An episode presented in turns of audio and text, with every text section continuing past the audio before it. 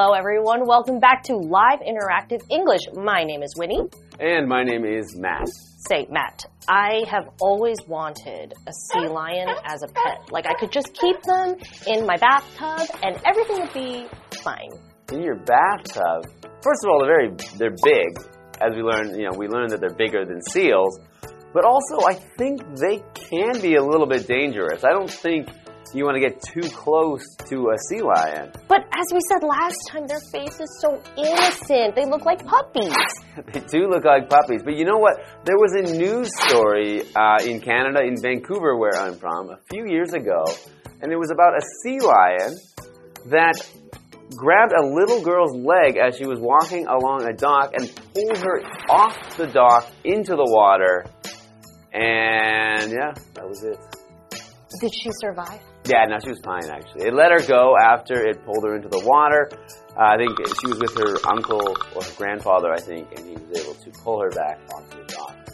On second thought, maybe keeping a sea lion in my bathtub is probably not a good idea. Well, maybe if you keep it well trained, well trained too. Uh, maybe I'll just let them in their natural habitat where they're supposed to be. Okay. Yes. So we did learn some interesting ways to tell the difference between seals and sea lions last time. Right. A major part, which is their ears.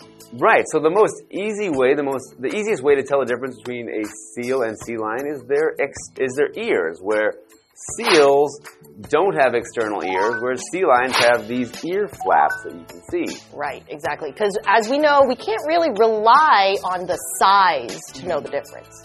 Yes, that's right. So sea lions are generally bigger, but not always because they need to grow from small to big. Yes. So I am so excited to get back into this article so we can learn more about the difference between seals and sea lions.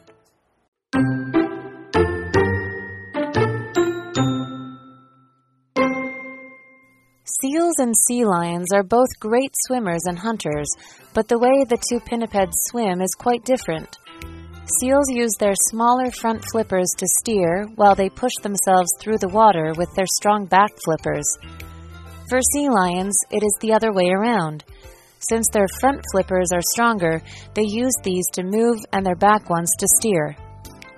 Sea lions also have back flippers that can rotate forward, so they are able to walk on land.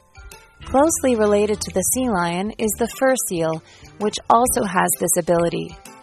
True seals, however, don't have this advantage and they're left to wiggle their way around when they're out of water.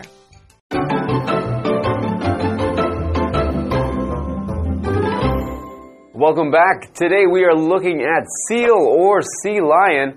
What's the difference? So we've learned some interesting differences in part one, and today we're going to learn some more differences between seals and sea lions. Right. So continuing on with the article, seals and sea lions are both great swimmers and hunters, but the way the two pinnipeds swim is quite different. So when we look at the word hunter, okay, it's a noun. It means a human or animal that attacks and kills another living being, whether it be for food or for game. Okay, so for example, early humans were excellent hunters as they could track an animal for miles. Okay, so both of these animals are hunters. Okay, so that means they, they well, they're doing it for food, I believe. Yeah, I, I don't think they're doing it for fun. right, exactly. So they'll eat things like fish or shrimp or I'm assuming clams, maybe? Yeah, I think so, yeah. Seals use their smaller front flippers to steer while they push themselves through the water with their strong back flippers. Huh, what's steer? So, steer is to change the direction of something by moving something else. So, for example, in a car, you can steer by using the steering wheel. Ah, okay. In a boat, as well, many boats as well, you can steer. Right. And these seals use their their flippers to steer. Ah, okay. So they're very good swimmers because they have great flippers. For sea lions, it is the other way around. Since their front flippers are stronger, they use these to move and their back ones to steer. Okay. So if you were swimming underwater and saw a, a seal or a sea lion, you'd be able to tell which one was which because one would be doing this and the other one would be doing. that, yeah. This. But I think it would be still really hard to see because they're going to be in the water. It's still not a really easy way to see the difference. Okay, so continuing, sea lions also have back flippers that can rotate forward. So they are able to walk on land. So rotate, what does that mean? Rotate means turn, turn around. So in this case, the back flippers are turning around to the front. To rotate just means to turn in a circular way. So to rotate, you can rotate your head, not all the way around, but you can. Oh yeah, we're not owls. Okay, so they can rotate them forward in the way that the face is looking is to move forward. So for example, we moved forward to get a better view of the stage. Cool. Okay, so going back to the article. Closely related to the sea lion is the fur seal, which also has this ability. Oh, well, that doesn't help then. Yeah. So the so- seal also does what the sea lion So we does. have another player in this game to confuse us. Okay, so related. What does that mean? It's an adjective, okay? Usually used to compare two things that come from the same source. For example, even though we aren't related to each other, we are as close as brothers, okay? So obviously, when we use related, it could mean in relation, okay? So our family, we are related to our family, okay? So now we see that the sea lion is related to the fur seal. So that means we have another factor playing into how we can tell the difference between these animals. So it might be a little bit more confusing. Hmm, but that was just the first, the fur seal, because true seals, however, don't have this advantage, and they're left to wiggle their way around when they're out of water. That's right. As we, as we sort of, they move like you know. Slippery. They're Right, kind so- of fishy. So whereas sea lions, you can actually see walking. They have more control. moving like this. right.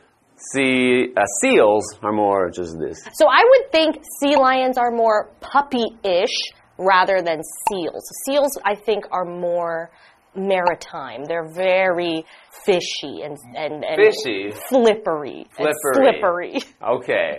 I'm making up words, but yes. So after the break, we'll learn some more about seals and sea lions.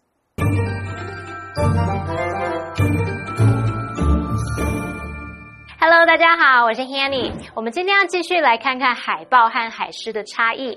那么，海豹和海狮都擅长游泳和捕猎，不过它们游泳方式很不一样哦。海豹呢是用比较小的这个前鳍来控制方向，同时会用强壮的后鳍来推动自己在水中前进。那么海狮的情况刚好相反，它们的前鳍比较强壮，所以是用前鳍来移动，那么是用后鳍去控制它们方向。我们来看单字 hunter，hunter 就是猎人或者是狩猎者。那么刚刚提到捕猎的时候 w i n n i e 老师他有提到海豹可能会猎食鱼啊、虾子啊，或是蛤蜊等等。那老师说的 clam，c l a m，clam 就是蛤蜊。好，那补充单字 steer，steer 这个动词它表示控制方向或是有掌舵、驾驶的意思。Matt 老师提到 steering wheel，steering wheel 就是方向盘。好，课文接着写到，海狮还有那种可以向前旋转的后鳍，所以它们可以在陆地上行走。那么海狮跟它这个亲缘相近的海狗。Fur seal 也有这种能力哦，可是海豹就没有这种优势。当海豹它们离开水面的时候，就只能扭动身体这样动了。听到这里，这又海狮又海狗又海豹，是不是让人有点困惑呢？老师们就有用到 confusing 这个字，c o n f u s i n g，confusing 就可以用来描述是令人困惑的。好，那么课文单字 forward，它是副词，表示向前、朝前。related 则是形容这个是有亲缘关系的，像是描述动物之间有亲缘关系，或是可以描述是相关的。这边两个重点，我们进入文法时间。第一个重点，我们来学习主词补语的倒装。在强调主词补语或者是主词修饰语比较长的时候，可以把补语移到句首，那么主词跟 be 动词进行倒装。以句型来看，本来可能是主词加 be 动词加主词补语，经过倒装后会变成主词补语加 be 动词加主词。举例来说 A note left by his mom was lying on the kitchen table。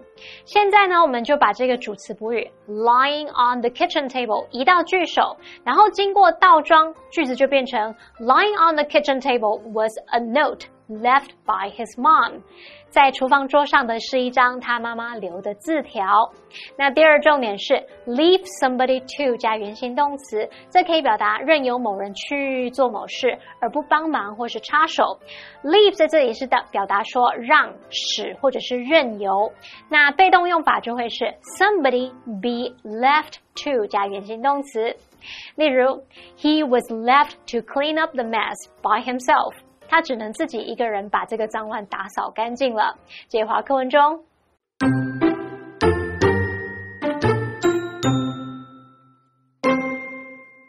There are 33 types of pinnipeds globally, and they are found on every continent on Earth. The next time you see one in a zoo or aquarium, remember seals have no ears, while sea lions have ears you can see. Put simply, if it's unclear, check the ears.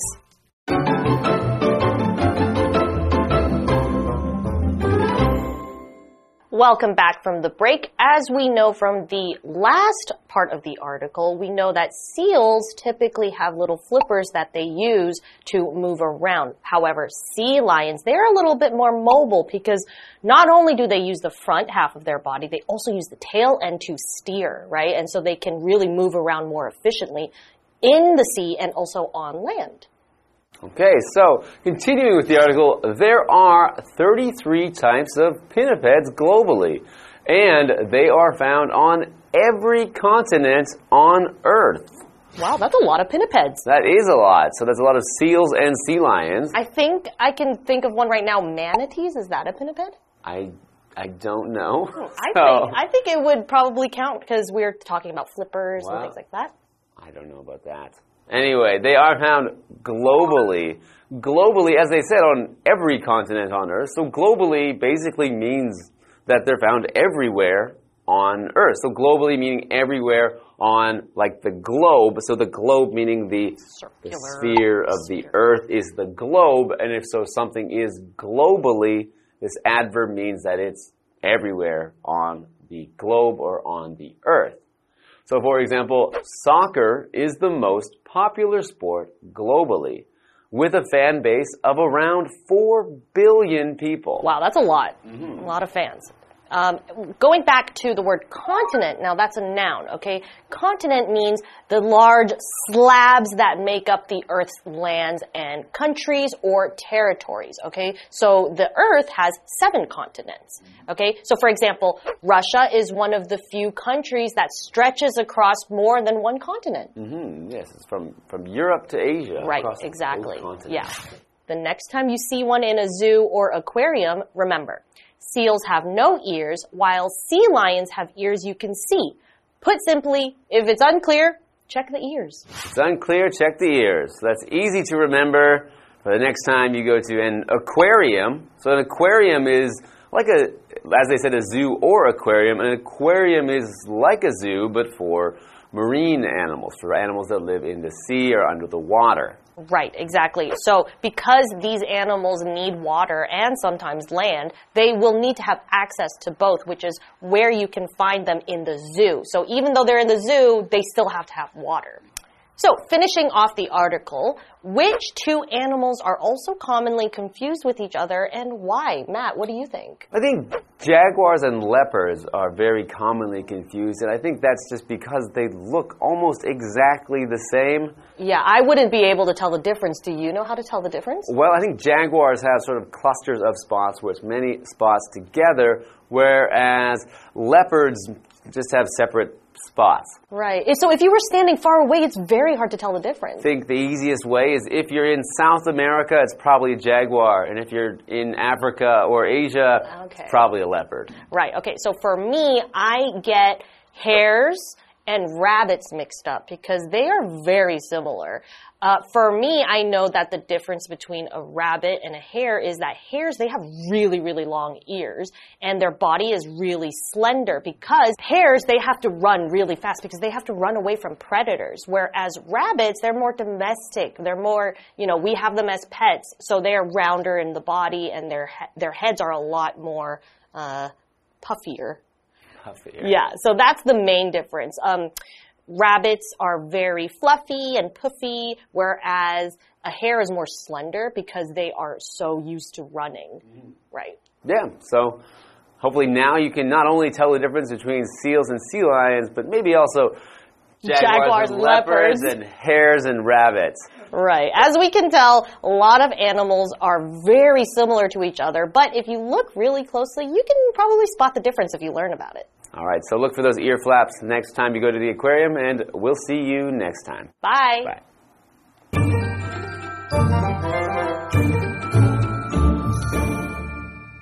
文接着写到，全球有三十三种鳍足类动物，分布在地球各大洲。那下次同学们在动物园或是水族馆看到的时候，你只要记住，海豹没有耳朵，海狮有看得到的耳朵。所以简单来说，你下次不确定的话，就直接看耳朵吧。好，单字 globally，它是副词，表示全球地或是在全球各地。Matt 老师在解释单字时，他提到 sphere sphere，s p h e r e，sphere 可以表示球体或是球形。那么 continent 它表示洲、大陆。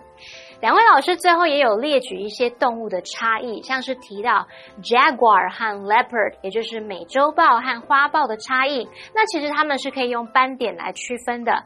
美洲豹的斑点比较像这样一重一重的，那个圈圈里面还可以看到一些小圆点，而花豹的斑点则是比较像一个一个独立的圈圈。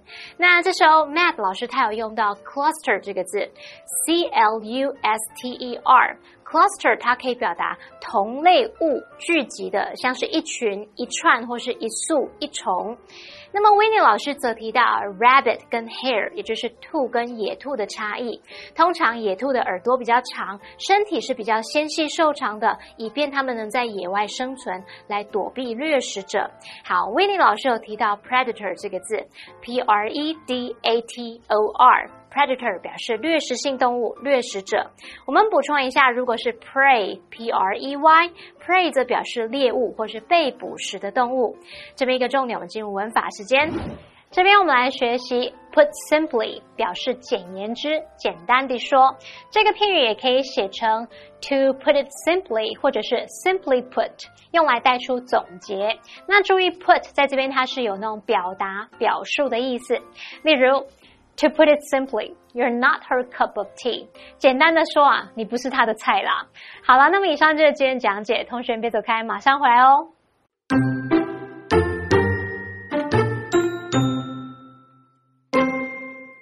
Seals and sea lions are both great swimmers and hunters, but the way the two pinnipeds swim is quite different. Seals use their smaller front flippers to steer while they push themselves through the water with their strong back flippers. For sea lions, it is the other way around. Since their front flippers are stronger, they use these to move and their back ones to steer. Sea lions also have back flippers that can rotate forward, so they are able to walk on land. Closely related to the sea lion is the fur seal, which also has this ability. True seals, however, don't have this advantage and they're left to wiggle their way around when they're out of water. There are 33 types of pinnipeds globally, and they are found on every continent on Earth. The next time you see one in a zoo or aquarium, remember seals have no ears, while sea lions have ears you can see. Put simply, if it's unclear, check the ears.